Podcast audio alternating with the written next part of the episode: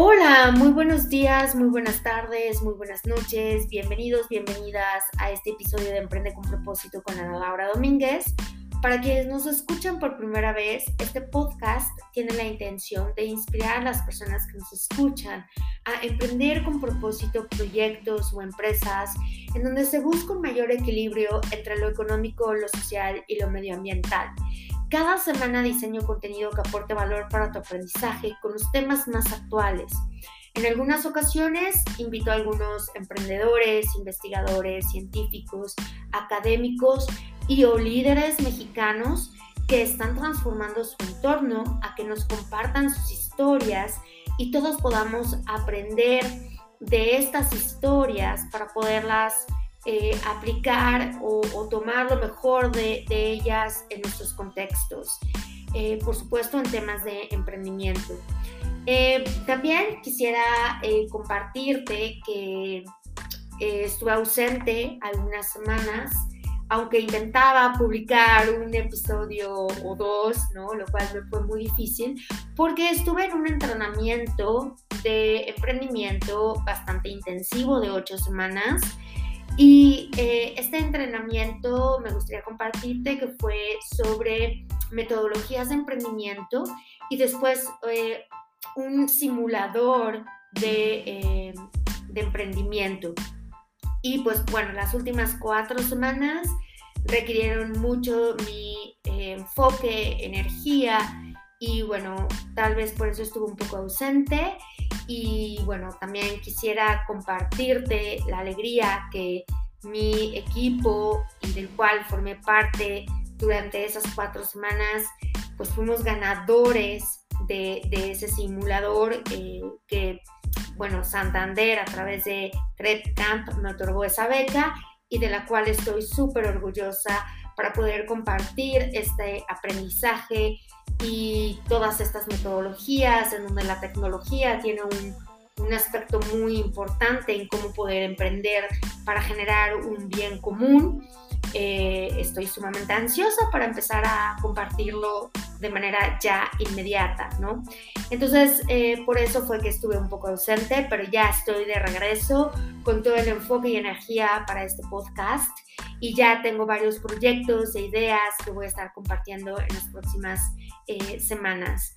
Y bueno, pues el día de hoy quisiera compartirte un tema del cual ya había estado trabajando antes em, y que nace principalmente en Europa, en Estados Unidos, en Australia, que es em, esta posibilidad de elegir eh, alimentos eh, vegetales, frutas, que tal vez no tienen un aspecto estético, ¿no?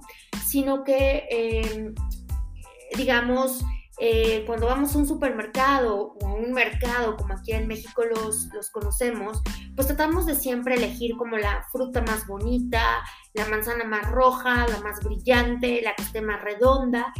Y eh, hoy en día existe un movimiento eh, que se conoce en inglés con el nombre de ugly food, o la traducción literal sería como esta eh, comida no muy agradable a la vista, ¿no? No nada estética, como estos vegetales retorcidos, o ya sabes, como una papa con, con este, una bola o un jitomate con otro jitomate chiquitito y así, ¿no?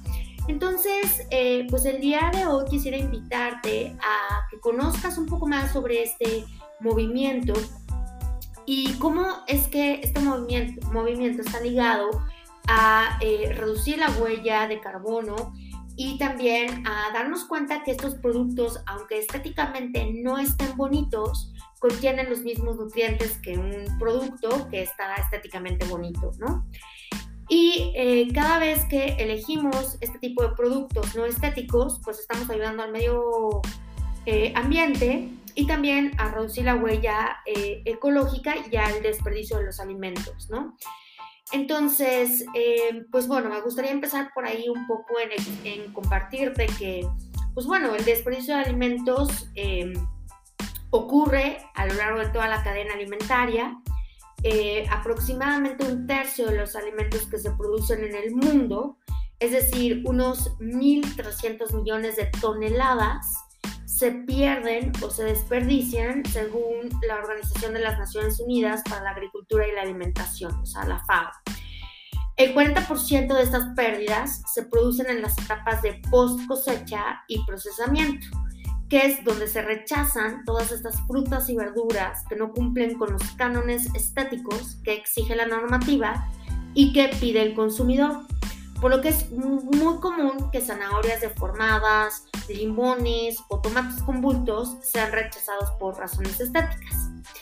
En general, a las personas no nos gusta lo diferente ya que nos genera cierta desconfianza. De ahí que estas frutas y verduras deformadas difícilmente entren en la cadena alimentaria, porque no se venderán a causa de su aspecto, a pesar de que el sabor sea exactamente el mismo. En la mayoría de los casos, estos defectos estéticos en estas frutas y verduras se deben a algún tipo de estrés que haya sufrido la planta ya sea exposición a insectos, exposición excesiva a la luz solar o a un suelo pobre. Eh, en una de las eh, nueve ideas que se aporta para reducir el desperdicio de los alimentos según la FAO, se eh, escribe o se estipula ¿no? que hay que dejar de lado un poco estos prejuicios ¿no? de comprar frutas y verduras no estéticas o irregulares porque son igualmente de buenas eh, que las normales, pero solamente tienen un aspecto un poco diferente. Em, también son productos seguros, nutritivos, el sabor y las propiedades nutritivas no se ven afectadas y son 100% eh, comestibles. Em, y también, eh, bueno, como ya lo mencioné, este, e, este, puede ser que cambie un poco el, color o la forma. Y bueno, eh, una vez que ya como conocemos un poco es esta parte de estos vegetales retorcidos o no estéticamente bonitos, eh, quisiera compartirles algunos ejemplos en Europa y en, em, España eh, de este movimiento en donde se incentiva a las personas a consumir este, estos productos em, principalmente para ir como eh, generando una nueva forma de, compra, ¿no? Y, este, por ejemplo, en España hay un proyecto que se llama Spigoladors, eh, con sede en Barcelona, que se encarga de dar salida comercial a estos productos rechazados que no son perfectos y que en condiciones normales se echarían a perder y se quedarían en el suelo hasta llegarse a pudrir. Aquí hay una gran oportunidad para chefs y para personas que este, se dedican a transformar estos productos en alguna otra eh, eh, forma. Los responsables de este proyecto envían voluntarios directamente a los cultivos para recoger los productos sobrantes para su distribución a los más vulnerables y desempleados. Eh, también quisiera comentar que en este proyecto se han unido 30 productores y distribuidores una parte importante de los productos que se recogen se destinan para elaborar sopas, mermeladas y zumos que se venden bajo el nombre de Imperfect. Y bueno, pues el objetivo es asegurar eh, darle valor a esta comida sobrante, imperfecta y pues no estética. También en Portugal hay una cooperativa que se llama Fruta Feia que opera desde finales del 2013 para salvar toneladas de frutas y hortalizas que no respetan la estética común, hasta la campaña Inglorious Fruits and Vegetables, lanzada por los supermercados eh, franceses Intermarché, que ofrecen productos imperfectos con un 30% de descuento. En Alemania hay un movimiento que se llama Culinary Misfits, cuyo eslogan es come toda la cosecha, recupera y revende los productos que no serían aprovechados por presentar características anómalas, mientras Ugly Fruits eh, invita a los consumidores para que los eh, vegetales con formas no convencionales entren a formar parte de su dieta diaria. En el Reino Unido hay un chef que es muy famoso que se llama Jamie Oliver, y que también se ha sumado a esta campaña a favor de los vegetales eh, torcidos y que este, también ha sido eh, acogida por esta campaña por supermercados eh, británicos. Entonces, em, pues bueno, este tipo de movimientos lo que busca es que eh, los consumidores pues ahorren un poco en sus compras eh, debido a que pues bueno, estos productos no cumplen con estos cánones de estética. Este, y por otro lado, pues estás ayudando al medio ambiente a que este, se reduzca la huella de carbono y, este, y pues no se queden ahí este, y empiecen a, a contaminar, ¿no? Em, y bueno, tal vez estos ejemplos que, escuchamos en Alemania, en España y en Inglaterra, pues eh, son muy buenos y en Portugal, pero bueno, ¿qué hay en México o qué se está haciendo en México al respecto? Y entonces me di la tarea de investigar si existía algún startup que estuviera generando estos eh, modelos de negocios eh, aquí en México y elegir estas opciones. Y pues me encontré con una startup eh, que se llama Perfecto y, con, y Perfecto está con cada kilo. Y bueno, lo que ellos ofrecen es, una, es un modelo de negocios de suscripción en donde lo que ellos hacen es precisamente rescatar frutas y verduras que eh, pues bueno, se desecharían por su aspecto físico, tamaño o excedente. O excedente. Y bueno, los fundadores son Anaí Sosa, que es mexicana, y Jean Heimbirta, que, es de eh, Suiza.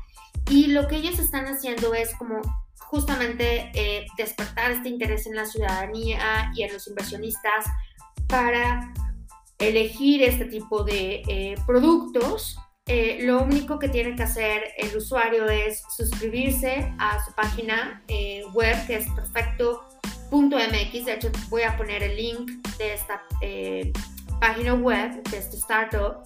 Tienes que llenar como un cuestionario donde pones tus preferencias de los productos que se ofertan y tus datos de envío.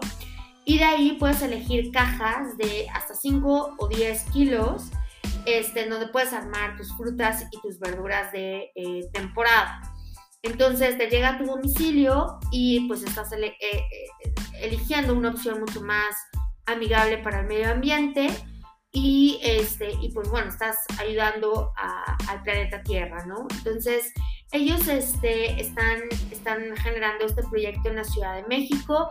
Su proyecto fue incubado por una incubadora en Estados Unidos que se llama Y Combinator y este, hasta el momento han, em, digamos, como recuperado este, cerca de 125 mil dólares ¿no? Para poder este, ejecutar el proyecto. Entonces, está increíble.